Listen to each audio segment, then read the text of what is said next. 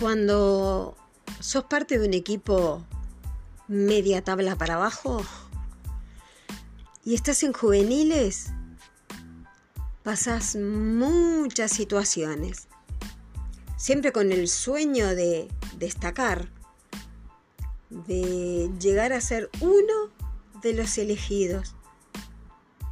La mayoría de las veces no se da.